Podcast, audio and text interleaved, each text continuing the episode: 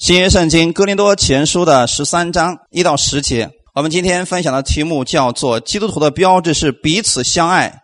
第二讲，好，找到了，那我们一起来读圣经哥林多前书的第十三章第一节：“我若能说万人的方言，并天使的话语，却没有爱，我就成了明的锣，响的钹一般。我若有先知讲道之能。”也明白各样的奥秘，各样的知识，而且有全备的信，叫我能够移山，却没有爱，我就算不得什么。我若将所有的周济穷人，又舍己身叫人焚烧，却没有爱，仍然与我无益。爱是恒久忍耐，又有恩慈；爱是不嫉妒，爱是不自夸。不张狂，不做害羞的事，不求自己的益处，不轻易发怒，不计算人的恶，不喜欢不义，只喜欢真理。凡事包容，凡事相信，凡事盼望，凡事忍耐。爱是永不止息。先知讲道之能，终必归于乌有；说方言之能，终必停止。知识也终必归于乌有。我们现在所知道的有限，先知所讲的也有限。等那完全的来到，这有限的被归于乌有了。阿门。好，我们一起先来做一个祷告。天父啊，我们感谢你。我们知道，我们来寻求你的时候，是因为我们这里有缺乏。主，我们渴望被爱，所以我们愿意从你那里先领受你的爱。你愿意我们每一个人是彼此相爱的一群人，主，我们把这个时间恭敬的交给你，让你的爱来充满我的心里边，主啊，借着今天这样一个时间，让我在你的话语当中能够得着力量，并且将这份爱能够传递出去，使世人看到我们是彼此相爱的一群人。主啊，谢谢你，祝福今天来寻求你的每一个弟兄姊妹，奉主耶稣基督的名祷告，阿门。其实，基督徒的标志我们上次讲过了，不是拿着一本圣经，不是戴一个十字架的项链而是彼此相爱才是我们基督徒的标志。好门。那我们看，当我们彼此相爱的时候，世人就认出来我们是基督的门徒了。阿门。那如果我们彼此相恨的时候呢？世人能不能认出来？认出来了。你看啊，我们有了好见证的时候，人家会说：“哦，你看，这是人家信耶稣的。”如果我们在了每个人，比如说都背了一个十字架的包，上面写着“以马内利”啊，然后俩人在街上就干起来了，这时候别人怎么说？别人也会说：“你看，那就是信耶稣的，是不是认出来了？”所以，我们究竟在神的面前，我们给神做了一个什么样的见证，是极其重要的。就说，当我们信耶稣的那一刻开始，其实我们的生命已经不属于我们的了。我们代表的是耶稣基督，好没？所以我们被称为是基督徒，相信耶稣基督的人。但是你说我们都是人，是不是会出现这些问题？怎么办呢？解决这些问题的方法是什么呢？你看，在我们国内很多教派的产生，这个教派攻击那个教派。啊，灵派看不起基要派啊，基要派又攻击那个福音派。总之呢，有很多的派别不断的在攻击当中。那么，这是不是神所喜悦的事情呢？不是，因为彼此攻击，他就不合一了，对不对？耶稣希望我们是在基督里边是彼此相爱、合一的一群人。所以，耶稣在去科西玛尼园的路上的时候，为门徒们的祷告，问这些。跟随耶稣的人祷告，向天父有个祷告是什么呢？说主啊，我不是求你让他们离开这个世界，我是求你让他们有一颗合一的心。那么究竟怎么样才能合一呢？不是把人都弄到这儿来，这叫合一了。如果人都聚在一块儿，心不在一块儿，这是不是合一呢？不是，只是说当我们的心意相同的时候，一心一意为了荣耀主。我们在一起的时候，我们就是合一的一群人。阿门。就是说，今天不管你在哪个地方聚会，如果你到了教会之后，你听到的都是耶稣基督的话语，都是说牧师告诉你说要彼此相爱，那么这样我们无论到了哪里，我们都是合一的一群人。阿门。像我们去别的教会的时候，别人教会来接待你，是不是因为合一的缘故？因为人家觉得你是我的弟兄姊妹，所以我愿意来接待你。而这合一，它重要的就是因为它里边有一颗彼此相爱的心。阿门。其实我去过很多教会，你说为什么人家愿意接待我们呢？很简单，你能给这个教会带来耶稣基督的信息，哈利路亚。所以在这一方面，我们在信息上我们是合一的。所以基督徒的标志是彼此相爱，爱心里边能够达到合一，哈利路亚啊！刚才我们看的是哥林多前书的十三章，其实在哥林多前书的十二章的时候啊。在属灵里边有很多的恩赐，什么是属灵的恩赐呢？说预言的、翻方言的、医治的恩赐、行异能的一次恩赐、先知的恩赐、辨别诸灵的恩赐，这些是不是都是属灵的恩赐？没错，属灵的恩赐，在哥林多前书的十四章，保罗要告诉我们如何运用这些恩赐。那你看，十二章告诉我们属灵的恩赐都有什么？十四章告诉我们如何运用这些属灵的恩赐，可是中间加了一样，就是哥林多前书的十三章加了一个什么？爱的篇章。所以很多人把哥林多前书十三章称为爱的篇章。实际上，为什么保罗非得在这个恩赐的中间加上这样一段呢？因为太重要了。恩赐是不是好的？是好的，但如果说不是凭着爱心去做的话，它会变成极其有害的事情，弟兄姊妹一定记得啊！一个人如果里边没有爱的话，他的恩赐越大，这个人就变得非常的骄傲了。而保罗呢，保罗的恩赐是不是很大？保罗既能说预言，又能说方言，又能够辨别诸灵，又能够医治，各样的恩赐好像都在保罗的身上。保罗说：“我身上有一根刺，就是撒旦的差役常常来攻击我。”免得我自高，因为我得的启示太大了，好吗？那意思什么呢？他从神那里领受的恩赐实在是太大了。弟兄姊妹想一想看，如果说我们教会里面有这样一位人，他既能够说方言，也能够说预言，也能够辨别诸灵，也有医病的恩赐，也有讲道的恩赐，这样一个人如果在教会出现会如何？对我们教会是不是好事绝对是好事所以我愿意你们都有这样的恩赐，阿门。但是有一点，如果说这样的人他不是出于爱心在服侍的话，他就会成为教会当中分裂教会的人，这是很可怕的一件事情。为什么这样讲呢？格林多教会这个教会是一个非常重要的一个教会，这个教会的恩赐各样特别多，你知道吗？他们所在的这个城市是一个非常繁华的。而且哥林多人呢，知识非常的丰富，啊，知识非常的高。在这样一个教会当中呢，教会非常的兴旺。但是哥林多教会里面也存在很大的问题。哥林多教会的每一个信徒啊，有很多的恩赐。刚才我们所讲的这一切，你看哥林多前后书里边讲了这么多的恩赐，实际上都在哥林多教会里边都出现了。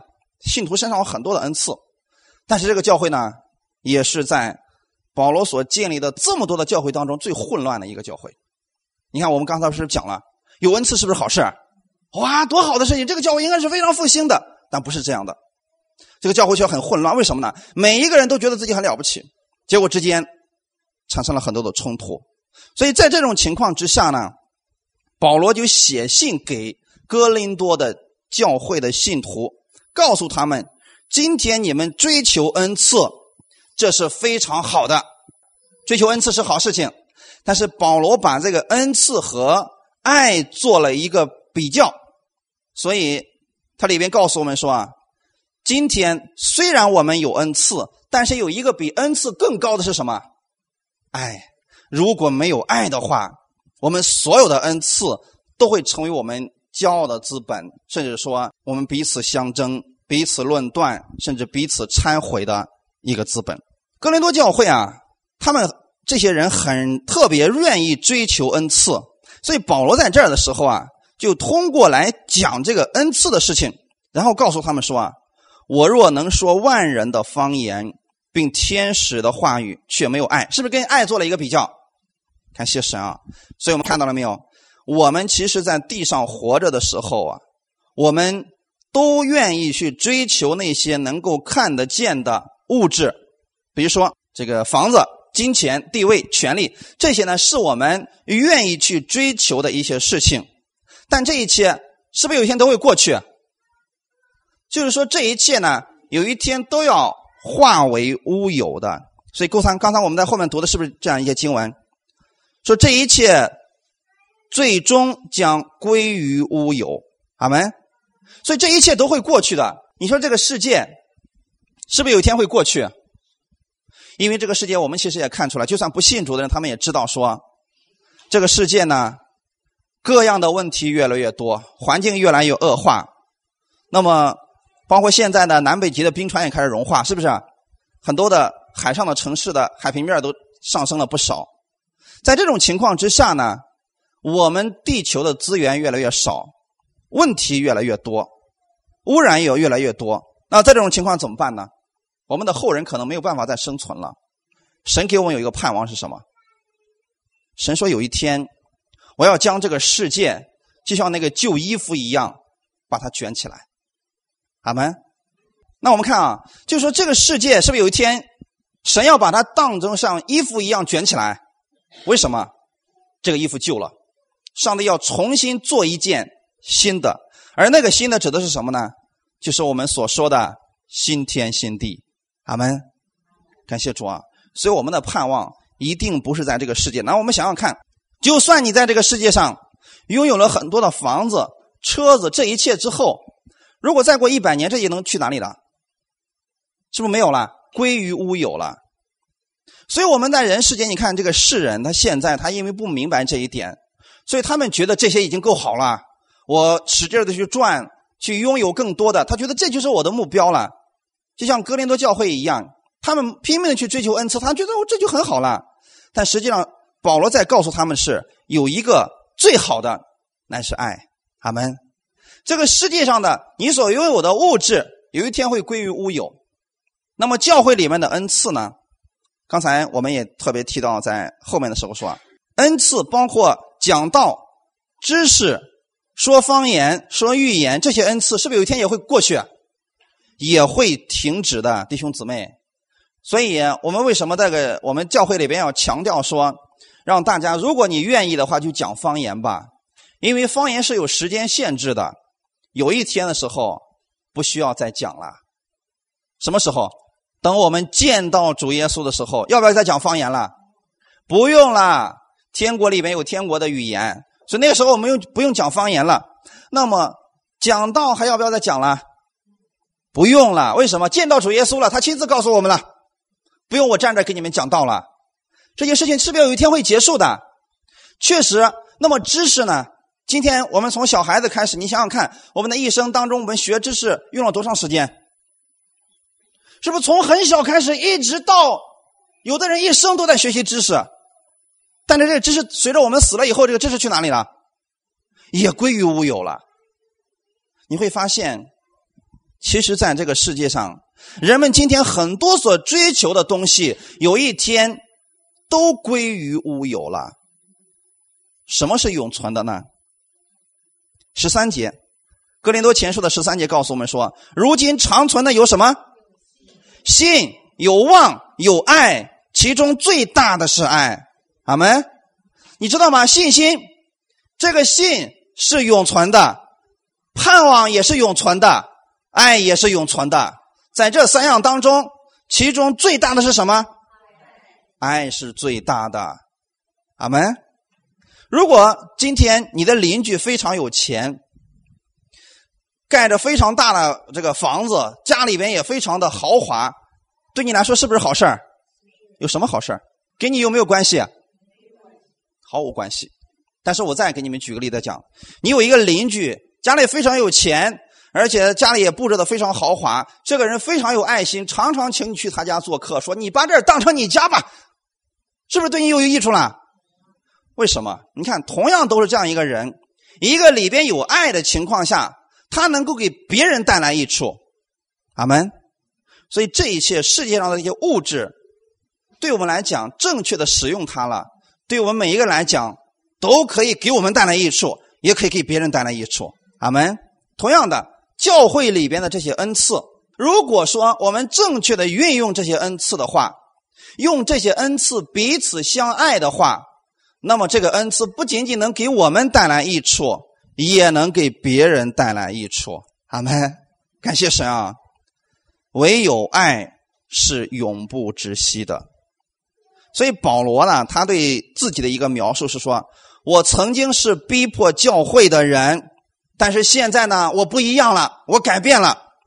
我现在乃是竭力追求。”在腓立比书第三章十二节说：“我只有一件事，就是忘记背后，努力面前的。”为什么保罗要这样想呢？如果说保罗天天想着自己的过去，他是不是没有办法服侍了？因为他过去是一个逼迫基督徒、杀害基督徒，他做了很多的坏事情，都在基督徒的身上做了。但是保罗说了：“我不看我背后，我不看我的过去，我是努力面前，我是向着耶稣基督的标杆直奔的。”阿门。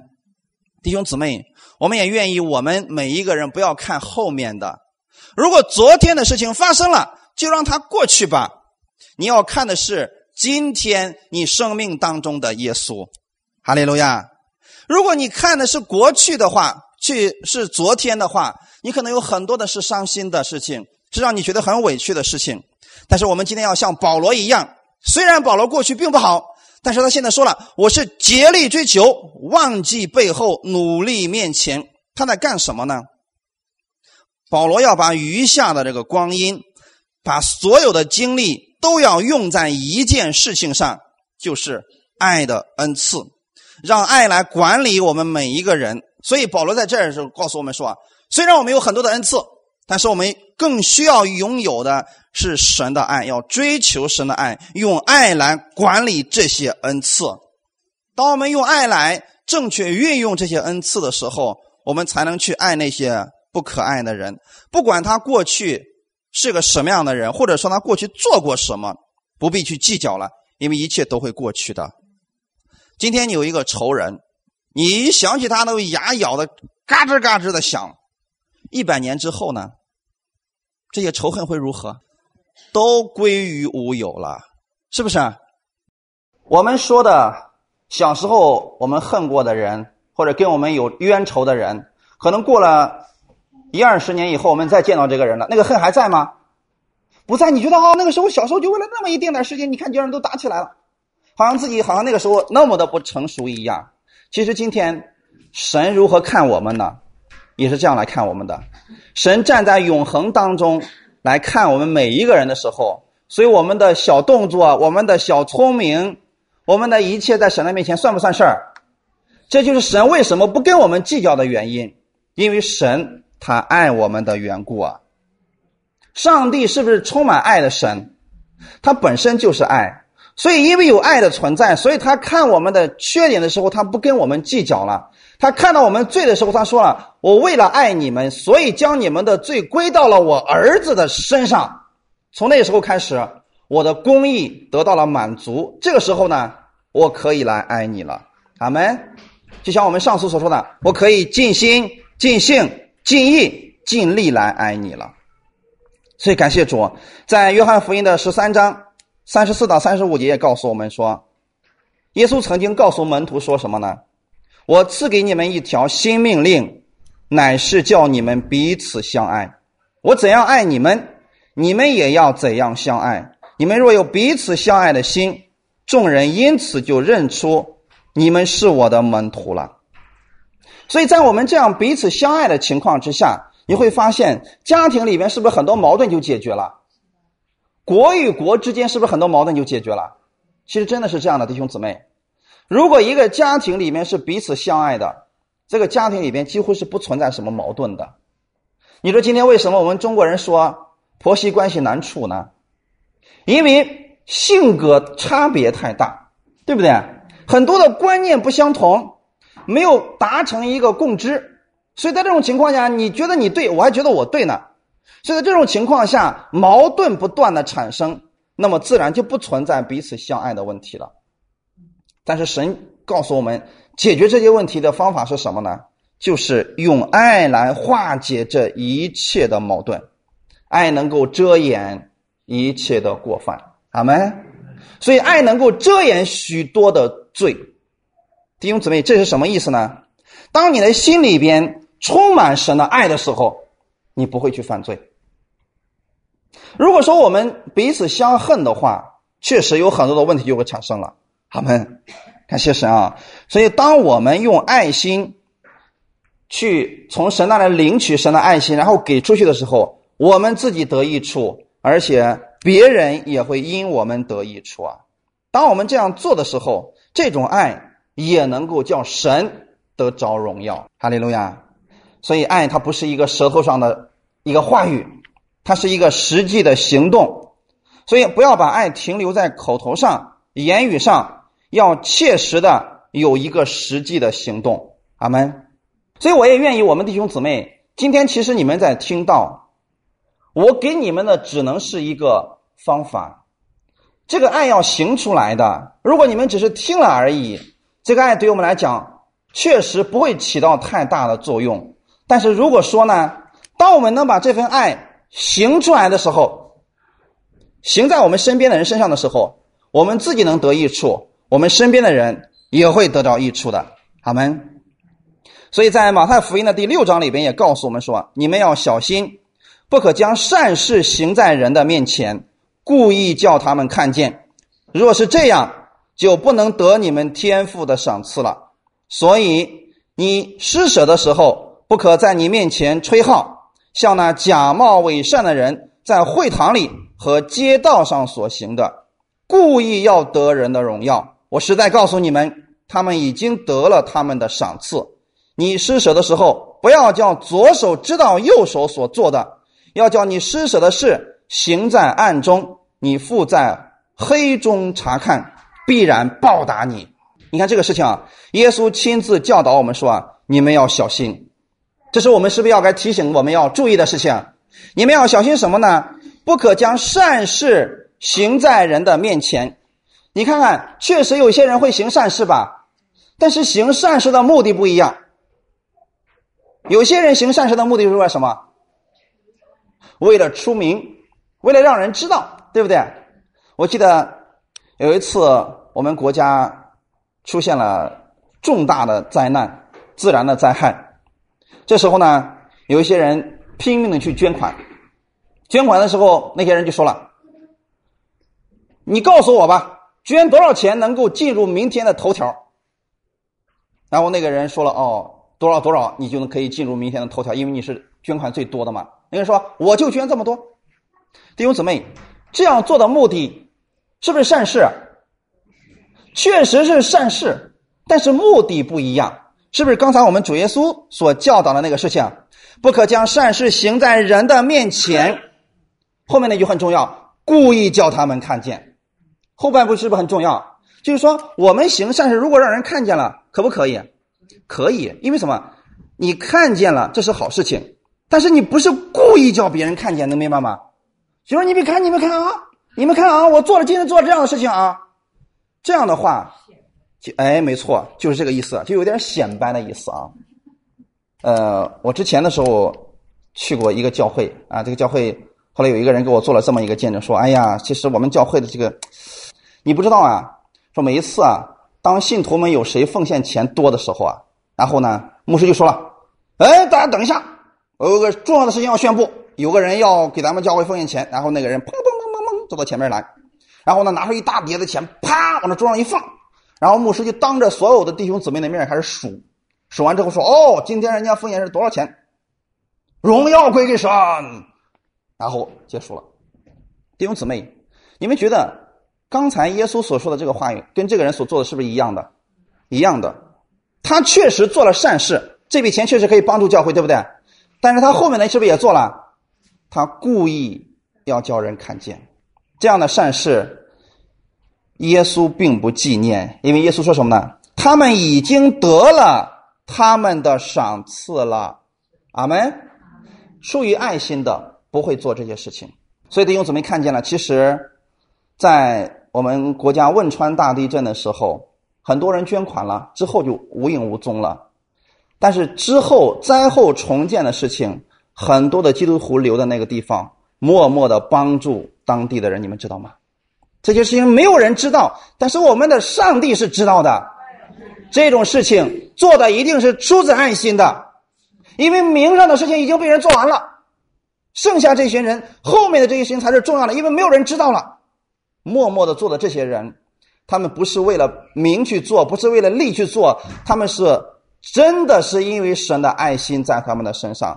哈利路亚！我也有很多童工，他们现在去巴基斯坦。去叙利亚，去这些战火的国家里面去传福音，没有人知道他们在那个地方，他们不会说哦，我今天要公布一下，我不要去哪儿去哪儿，没有人知道他们，但是他们在那个地方干什么呢？每天冒着生命的危险在传福音呢，因为一不小心你就会被那个塔莱们就会炸死，生命随时可能会死掉的。他们做这个目的是为了什么呢？为了荣耀神，为了这些人能得到福音。哈利路亚！所以如果没有爱心的话，谁愿意舍上自己的这个命去做这样的事情呢？这是真正从神而来的爱去做的。所以很多的时候，基督徒做了一件事情，巴不得让全天下的人都知道是他做的一样。这样的爱实际上是有目的的。而保罗告诉我们要追求的是神的爱，这种爱是可能别人不知道。但是只有神知道，而这样的回报也是神要给你回报的。感谢神啊！所以，我们当我们里边有真的有上帝的爱的时候，这个爱里边也会有责备，也会有一些不好听的言语。但是，出于爱心的话，我们是应当做的。阿门。如果今天我们看到弟兄姊妹确实已经走错了，已经不符合圣经了，我们要不要去提醒一下？确实，你一定记得，你做这个事情的目的是很重要的。你的目的不是打击他，不是为了羞辱他，是为了爱他的缘故。这种是我们需要做的，好吗？而保罗在这里告诉我们呢，其实整个哥林多前书的十三章在这里面告诉我们，就是这样的精义的内容，就是这些了啊。所以我们要辨别哪些不是从神而来的爱，哪些是从神而来的。我们的弟兄姊妹，比如说我们犯罪的时候，但是我们需要别人用爱心来提醒他们，这样的爱是从神而来，因为我们是为了他好，阿门。所以爱不是一味的，就是我们所说的放纵、纵容，这个不是爱，这就是溺爱，最终会害了他的。我们以前是不是讲过圣灵的果子？最后一个是节制，对不对？就是说今天。我们爱一个人，如果毫无节制的让他去随意让他想他想做什么就做什么，可能最终我们会害了这个人，是不是弟兄姊妹？以前的时候我就听过这么一个故事：一个孩子出生以后，他生在一个非常富有的家庭里边，他的妈妈呀特别娇惯这个孩子，就是说孩子想干什么就干什么，有时候孩子做错事情了，父亲就出来就是。指责这个孩子，母亲马上跟父亲翻脸。后来这个孩子长大以后啊，肆无忌惮，最后的时候，因为犯了巨大的罪，进到监狱里边了。很快要执行死刑的时候，他给当时的法官最后一个请求是：我在临死之前想见一见我的母亲。最后他妈妈就来了，来了之后他给他妈说了一句话：说妈，我想吃奶。他妈就笑了，说：“哎，你都多大了？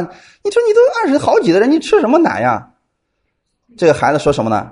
说：“这是我临死之前最后一个要求。”哎，他妈心想：“哎呀，是啊，你看这孩子马上要死了，这心里也难受啊。可能觉得我这么多年养育他，也确实有感恩吧，想吃奶吧，那就吃吧。”所以他妈就让这个儿子吃奶，结果这个儿子一口就把他妈那个奶头给咬下来了。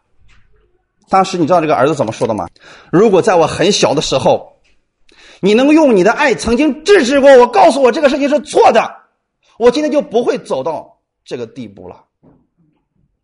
弟兄姊妹，放纵的不一定是爱，但是我们如果是凭着爱心去做事情，即便你真的是这个人做错了，他可能不理解，你指出了他的错误，他羞辱你了，那也没有关系。你知道你是凭着爱心做出来的，这个人有一天他一定会明白的，好吗？所以刚才我们所说的爱，不是一味的宽容，不是毫无原则的包容，爱能够遮掩许多的罪，也只有上帝的爱今天在我们身上的时候，我们才能做这样的事情。要不然，弟兄姊妹想想看，你们在一块儿何必去得罪别人呢？你有了错事随便吧，你你犯错了，你自己后来承受好了，跟我有什么关系啊？是不是没有关系啊？但是为什么我们要去告诉他呢？因为爱他的缘故，阿门。不管他现在能不能理解，但是这是我们彼此相爱的基督徒我们要做的一个事情。一定记得我们的出发点是因为爱他的缘故，哈利路亚啊！不是为了挖苦他、指责他、羞辱他，这样的话就不是出于神的啊。所以刚才我们读的经文里边就特别提到说，爱是恒久忍耐，又有恩慈；爱是不嫉妒、不自夸、不张狂、不做害羞的事。你看写了这么多，其实你知道这个我们能做到吗？能不能做到？做不到。为什么做不到？因为这是耶稣爱我们的爱，这个不是爱的定义，这是爱的行动法则，是要行出来的部分。什么是爱的定义呢？约翰一书的里边告诉我们说了，上帝爱我们啊，我不是我们先爱了神，是神先爱了我们，为我们的罪做了挽回祭，让他的儿子为我们的罪做了挽回祭，这就是神的爱了。那个是爱的定义，这个是爱的什么行为法则？就是这个部分不是你念一念就可以的，这个部分是要我们用神的能力去行出来的，而我们自己行不出来。耶稣把这个行出来了，所以弟兄姊妹，我们今天告诉你们一个方法，你们在这样读的时候呢，你们就明白了这个经文究竟该怎么样理解。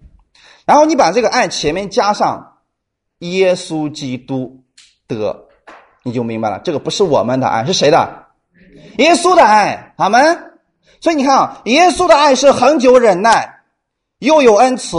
耶稣的爱是不嫉妒，耶稣的爱是不自夸、不张狂、不做害羞的事，不求自己的益处，不轻易发怒，不计算人的恶，不喜欢不义，只喜欢真理，是不是？耶稣的爱是永不止息的。你看是不是？只有耶稣能做到这一点。今天我们怎么办呢？愿不愿意拥有这样的一个爱的行为法则呢？愿意先从耶稣那里明白，耶稣是这样爱你的。你才能这样去爱别人，所以弟兄姊妹，其实我们看，我们教会也有很多新来的、刚刚来的，其实他们对这个神可能一点都不了解，他们也不知道如何去服侍神，他们会怎么做呢？他会看你前面的服侍人员是怎么做的，然后他会去怎么做。阿门。如果你每次，我举个例子来讲，你们们来了以后，每次都说：“哎呀，呃，弟兄姊妹，祝你平安。”那么他慢慢是不是要跟你学习？他也会去说：“哦，弟兄姊妹，祝你平安。”其实这就是爱的一个方式。我们看耶稣怎么做，然后我们跟着后面也那样去做就可以了。首先你要知道耶稣是如何爱你的。耶稣对我们的爱是恒久忍耐的爱，阿门。也只有耶稣的爱是永不止息的，这是神的爱。主耶稣来到这个世界上，他的爱是不是在这个地方体现出来了？你看。他医治大麻风病人，为什么医治他们？其实是因为爱他们、怜悯他们的缘故。阿门。因为爱里面有什么？有恩慈，是不是？所以你看，耶稣为什么跟那个外邦的撒玛利亚妇人跟他去谈福音呢？因为爱里边是有恩慈的。他为了这个女人得到益处，是不是？这个女人在撒玛利亚城里边，整个城的人都知道她道德非常坏，每个人都在后面指指点点。但耶稣呢？耶稣并没有指出他的罪，反而告诉他：“今天你得着了我的活水。”他们是不是一直在供应？所以这个女人她发生改变了，感谢神啊！那么耶稣与这些税吏、与这些娼妓在一起的时候。他跟那些社会非常底层的人在一起，为什么？因为爱他们的缘故。哈利路亚！所以弟兄姊妹看见了没有？耶稣来到这个世界上，是为了寻找、拯救失丧的人，他愿意医治他们，愿意跟这些穷苦的人在一起，其实是因为爱他们的缘故啊。这种爱是从神而来的，不是看的是表面，而是内心一个真实的表露啊。弟兄姊妹，如果没有爱的话，你愿意跟一个病人在一起吗？你不愿意跟他，因因为我们看中国人都知道，这个久病床前没有什么。为什么没有孝子了？因为他的那份耐心、信心全被磨的没有了，是不是？弟兄姊妹想想看，耶稣如果不是这样的一份恒久爱我们的爱，是不是早一巴掌把我们拍死了？三年半，耶稣为这些门徒是不是付出了一切，愿意为他们去死啊？但是在临上十字架之前，谁在他的旁边？有没有一个？宣都跑了。如果我们不知道这是神的爱的话，今天我们没有办法爱人的。我们觉得说，主啊，原来你是如此的爱我。其实我们人里边都差不了多少，里面有这个罪性存在的情况下，我们都差不了多少的。不是这个彼得比犹大强多少，其实两个真差不多。但是我们看到，我们看的不是他们两个人，我们看的是耶稣对他们有那种爱到底也不变的那种爱。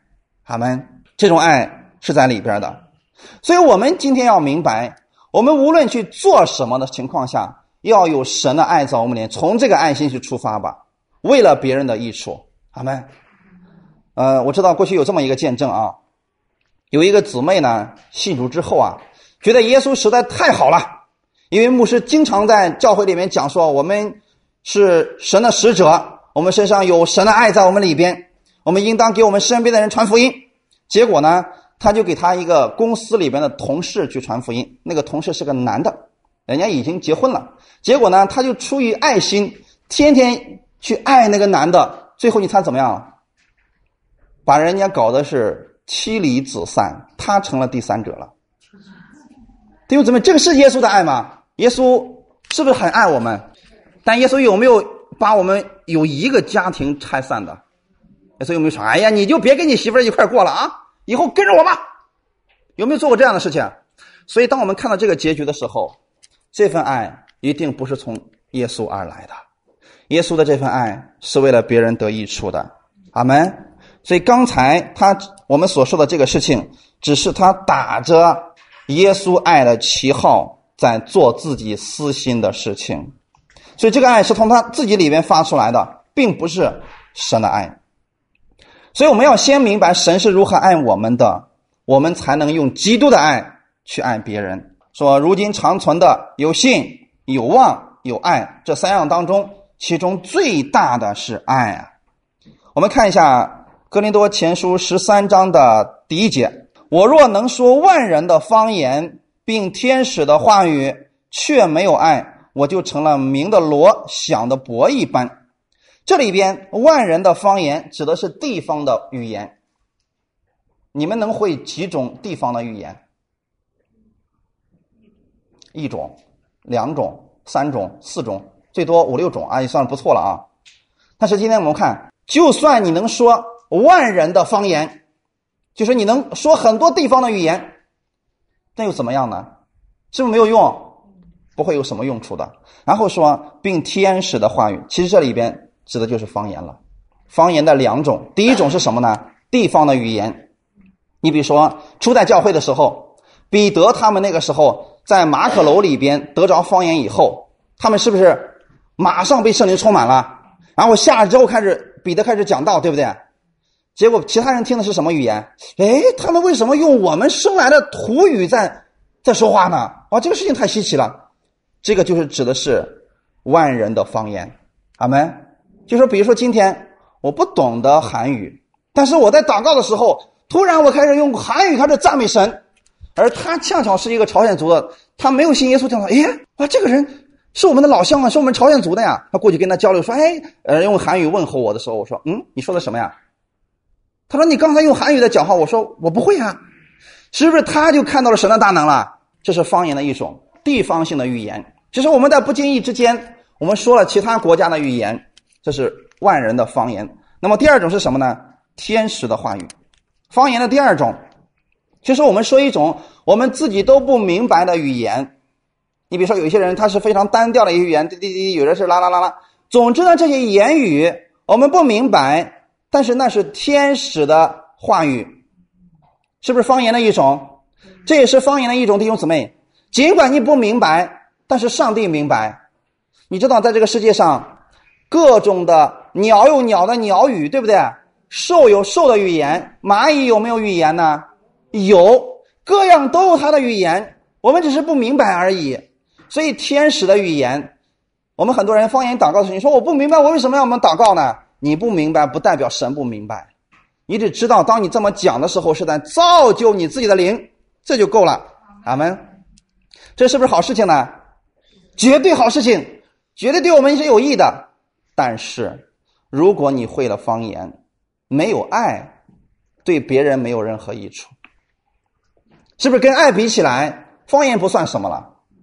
这不是说以后不要追求方言了，不是这个意思，是说你要知道，当你拥有这个恩赐的时候，更需要有上帝的爱在你里边。然后说，如果没有爱的话，我就成了鸣的锣、响的钹一般。那个意思是什么呢？你看那个锣，梆，敲出是不是一种声音？那个声音跟方言的声音一样。你说那两个声音有什么用？就没有用了。敲出来锣的声音能不能有爱存在？没有。如果说我们今天讲方言里边没有爱的话，就跟那个锣的声音是一模一样的，毫无作用，毫无益处了。然后第二个说：“我若有先知讲道之能，哇，这个厉害啊！我能讲道，这是一种恩赐呀，是不是？我有先知讲道的恩赐，我能为神说话，我能把圣经给你们解释的头头是道。如果没有爱，这个毫无作用。阿门。说弟兄姊妹。”有很多人以为说：“哎呀，牧会就那么简单，一个月讲四十道嘛，谁不会做呀？”不是这样的。如果是这样的话，为什么那么多人他没有办法服侍呢？因为没有爱，只会讲道没有爱，这个是没有用的。那是老师，那是犹太的拉比，他们不是神所喜悦的那个仆人。然后后面说：“我若能有。”先知讲道之能，也能明白各样的奥秘、各样的知识，并且有全备的信，叫我能够移山。哇，这个能力是不是很大了？你看啊，首先是什么呢？这里面说的是，我能明白各样的奥秘。所罗门是不是有这个能力？他能够大到这个天地万物的来历，小到这个墙上的牛一把草，都能给你说出神的恩典来。但是这样的呢，你能明白这各样的奥秘、各样的知识，你都拥有了。你很多知识就是说，别人问你什么，你都知道。后面还有什么呢？而且有全备的信。全备的信是什么意思呢？他的信心很坚固，他非常相信神。他的这个信心怎么样？能够移山呀！你记不记得耶稣曾经夸过这个信心？说你们若有信心的话，你们能照这座山拔起来，栽在海里边。你们就可以做到了，哇！这个人连这个能力都有了，我觉得哇，好厉害呀！但是他即便有讲道的能力，也能够明白各样的奥秘，也能够有各样的知识，并且信心也很大。如果没有爱，什么也不是。阿门。如果没有爱的话，什么都不是啊。所以教会里边不是一个比，比我的恩赐比你大。比我的知识比你多，使我的资格比你老，不是这样一个地方，它是一个付出爱的地方。你拥有的恩赐多，这没什么，你的爱有多少呢？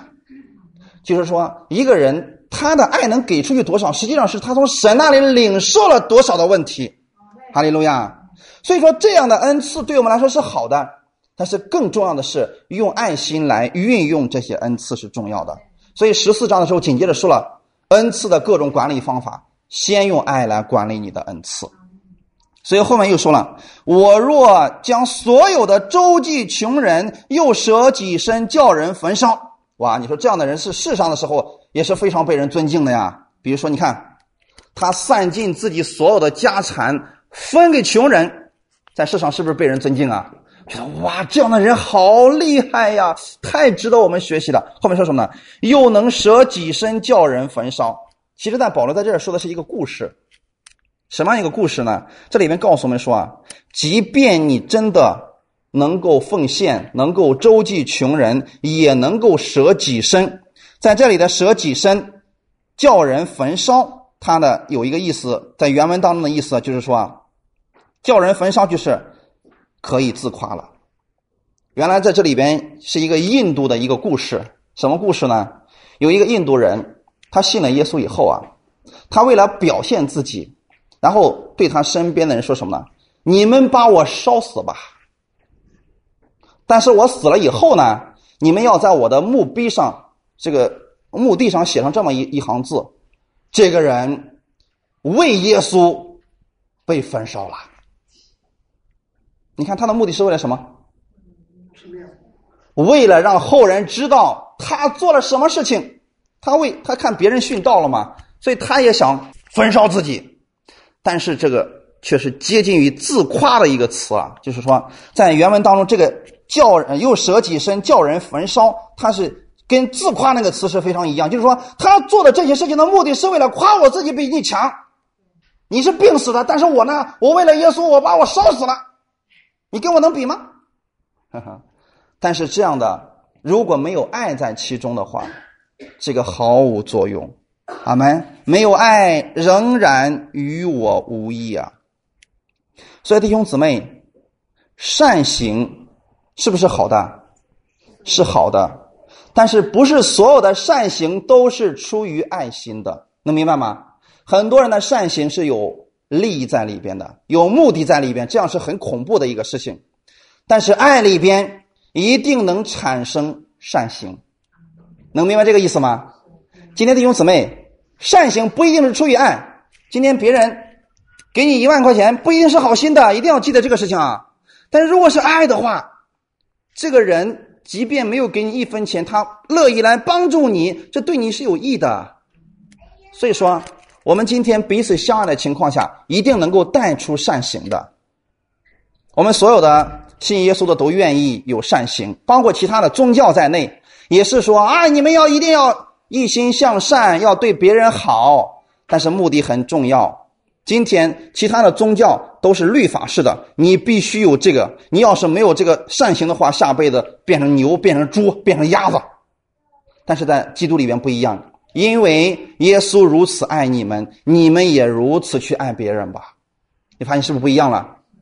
因为他的出发点是从神的爱出发的，所以说动机是爱的动机呀。当我们是爱的动机的时候，我们能够给别人带来益处的。阿门。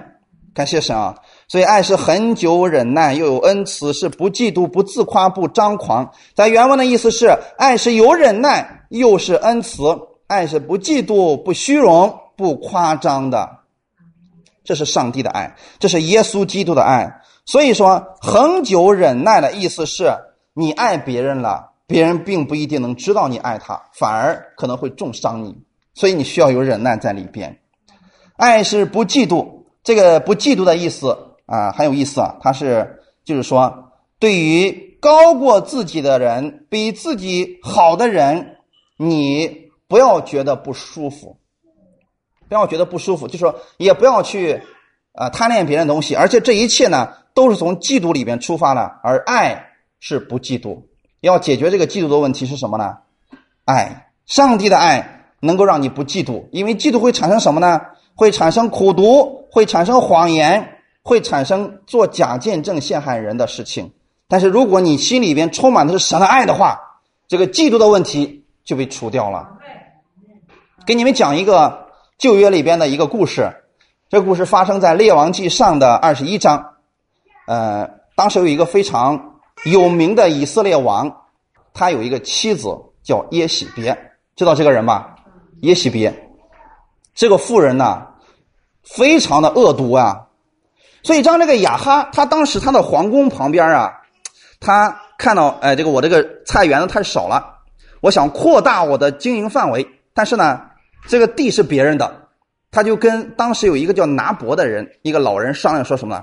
说这样吧，你看看我呢，想把别的地方的地给你换一下，你要换地，我给你更多的地。你要说你给多少钱呢？我给你钱，但是我想要你这块地。当时拿伯就说了：“不行，我在神面前可以起誓说啊，这块地方啊，这个葡萄园是我祖宗留给我的，我断不能卖，多少钱都不换也不卖。这一下，这个亚哈王就心里边愤愤不平啊，是不是惦记上别人的东西了？哎呀，就越想人家那块地越好，所以他这个恶毒的这个妻子呢，就问他说：“王啊，发生什么事啊？”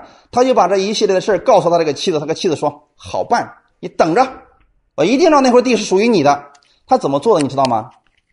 耶喜别叫了几个土匪，跟这个拿伯一块祷告。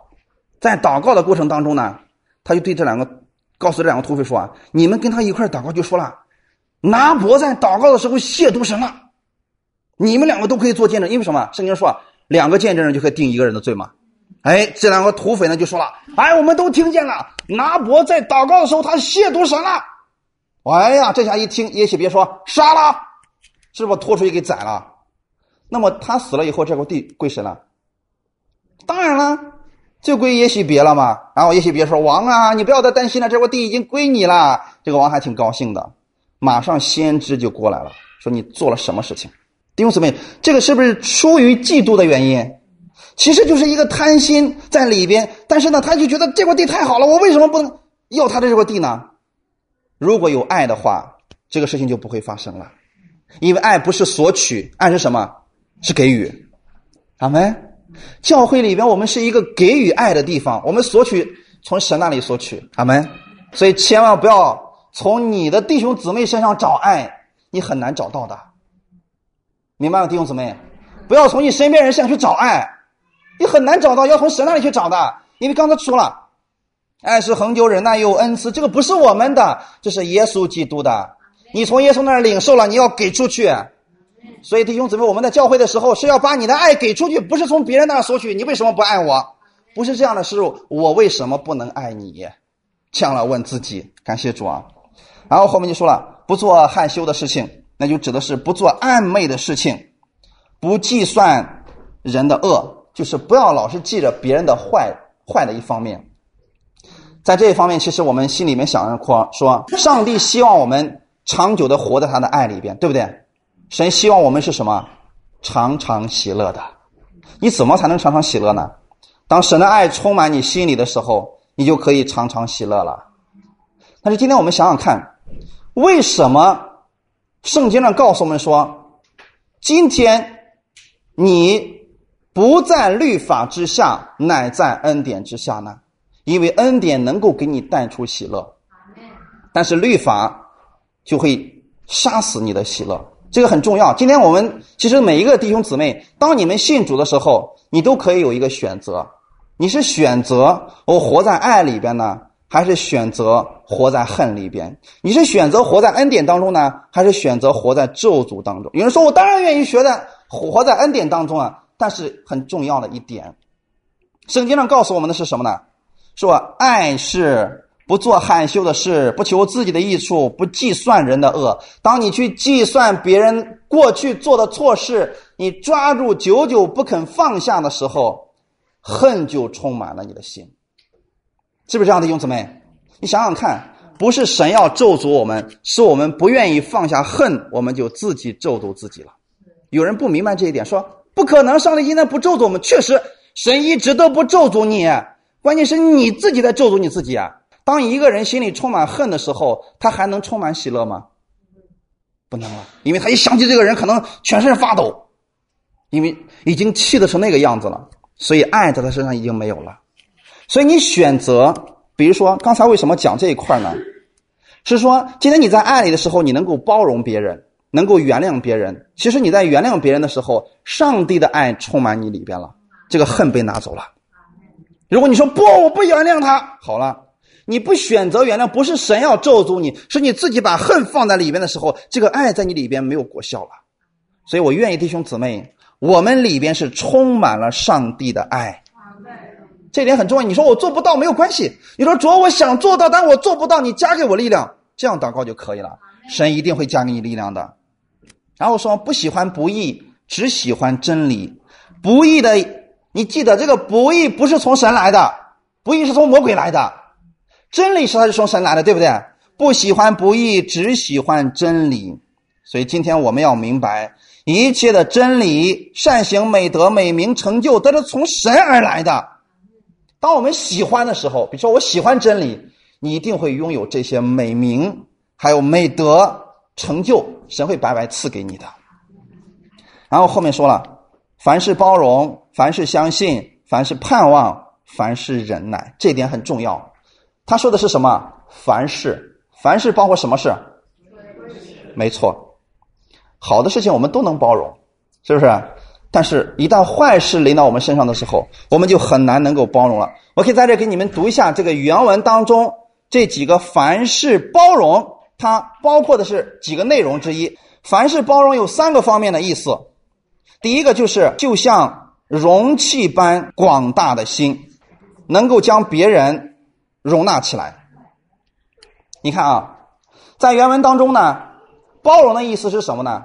因为我可能不知道给弟兄姊妹讲过没有啊，在希腊文当中啊，他们讲到一个词的时候，一般都是有有这个图像的，啊，这就是说他们看到一个词，马上都会想到一幅图案。而这个包容的是什么呢？凡是包容的意思是什么呢？一个巨大的容器，一个巨大的容器可以容纳很多的东西，这就是包容的意思了。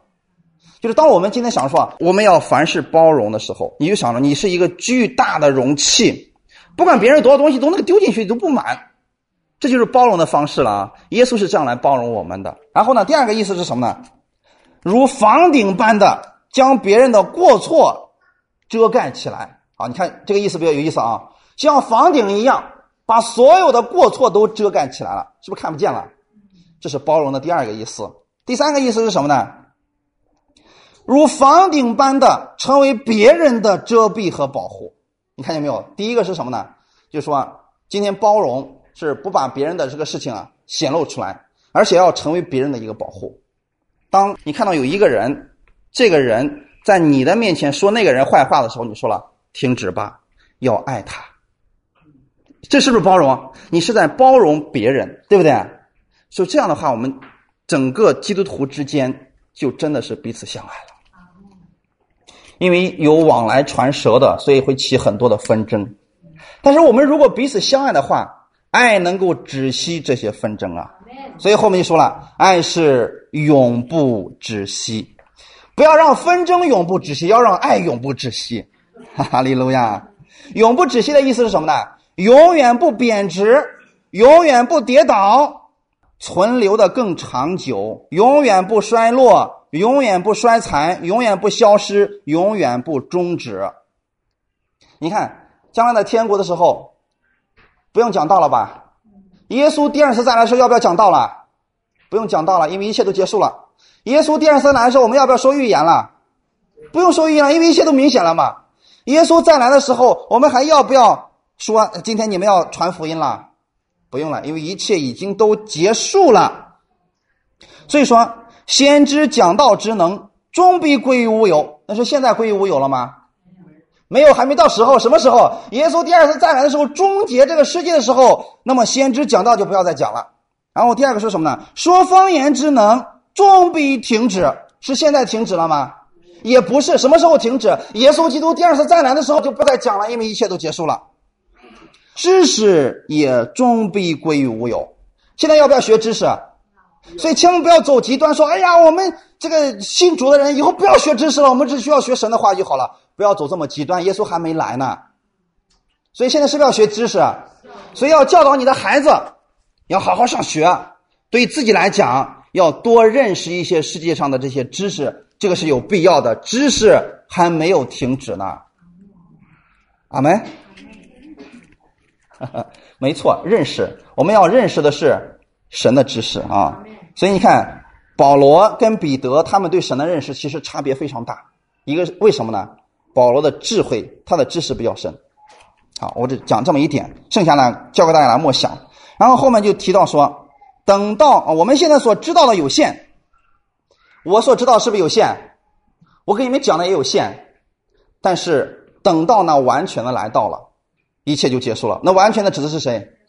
耶稣基督来的时候，我们就要面对面了。阿门。所以现在我们很多事情模糊不清，这是正常的。你不可能对圣经全部都了解，你不可能对神的所有的事情全都明白，这是正常的。但是现在要竭力去追求爱就可以了。阿门。等到耶稣再来的时候，一切就明显了。我们今天知道的有限，耶稣来了会把那无限的全部赐给我们，我们就全都知道了，如同主知道我们一样了。感谢神，所以我愿意弟兄姊妹，在耶稣基督没来之前，在这个末世的时候，我们弟兄姊妹能够彼此相爱，因为今天你有恩赐固然是好的，但是用爱来运行你的恩赐吧。你有知识固然是好的，用爱把你的知识教导给别人吧。